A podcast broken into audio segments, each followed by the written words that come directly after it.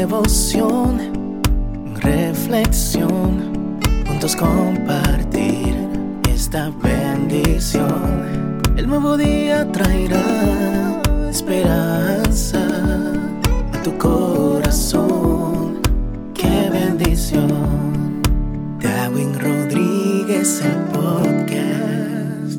Meditaciones matinales para adultos. Plenitud en Cristo. Escrita por el pastor Alejandro Bullón. ¿Por qué? ¿Por qué me llamáis Señor, Señor, y no hacéis lo que yo digo? Lucas 6:46. En los tiempos apostólicos no era fácil llamar a Jesús Señor.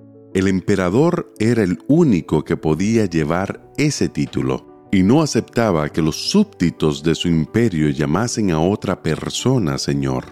Por lo tanto, aceptar a Jesús como Señor era realmente jugarse la cabeza, un asunto de vida o muerte. Reunirse en un lugar público y cantar loores a Jesús como Señor era enfrentar al emperador. Mucha gente era encarcelada y moría en los circos despedazada por los leones, como resultado de su desobediencia a la orden del César.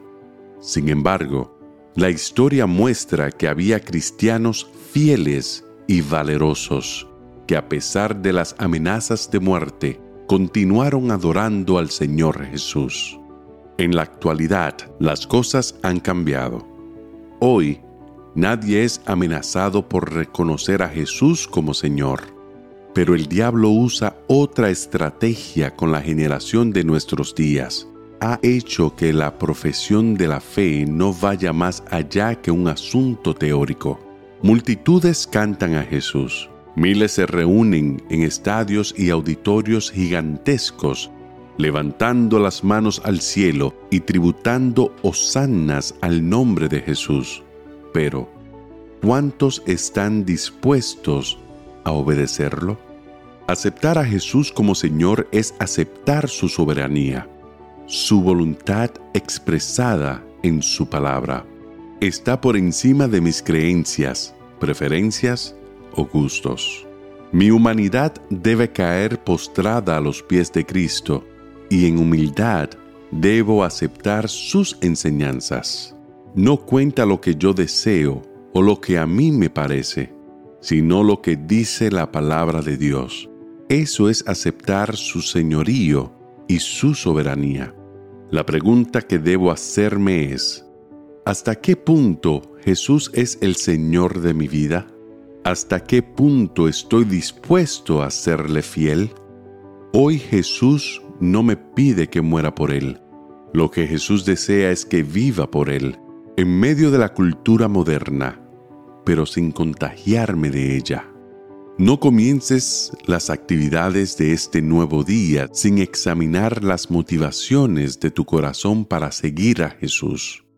¿Por qué lo haces? ¿Porque te conviene? ¿Porque lo amas? ¿O simplemente porque naciste en la iglesia y siempre dijiste que eras cristiano? La única seguridad de que andas en los caminos de Dios es conocer su palabra y obedecer sus enseñanzas. De otro modo, te arriesgas a oír la voz del Maestro que te dice, ¿por qué me llamáis Señor, Señor, y no hacéis lo que yo digo? Que el Señor te bendiga en este día. Sé fuerte y valiente. No tengas miedo ni te desanimes, porque el Señor tu Dios está contigo donde quiera que vayas.